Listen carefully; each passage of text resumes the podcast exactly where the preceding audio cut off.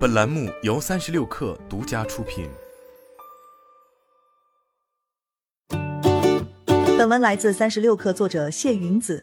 八月十九日，瑞典燕麦奶品牌 Oatly 发出产品召回公告。公告表示，Oatly 在美的生产合作伙伴之一因担心其产品存在潜在微生物污染的风险，宣布主动对其生产的多个品牌产品进行自愿性召回。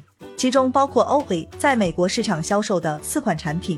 对于中国市场，OP 也对相关产品进行了预防性召回，并表示此次召回完全基于对消费者负责的考量，与美国的食品安全事件无关，是自愿的、预防性的。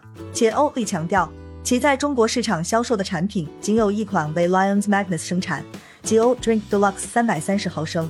为确保产品安全性。Oatly 第一时间将该款产品送往中国国家认可的实验室检验，从结果看，未发现微生物污染，也未收到任何与此产品相关的消费者投诉。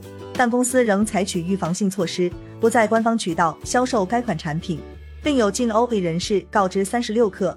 目前，国内常见的欧会产品主要是两百五十毫升和一升这两种规格，由欧洲进口及亚洲工厂生产。与 Lions Magnus 这一生产方没有任何关联，也不在此次召回范围之内。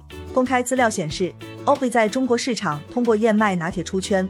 截至目前，其合作伙伴包括星巴克、Costa Tim Hortons、Manner 咖啡、喜茶、奈雪的茶等一众餐饮品牌。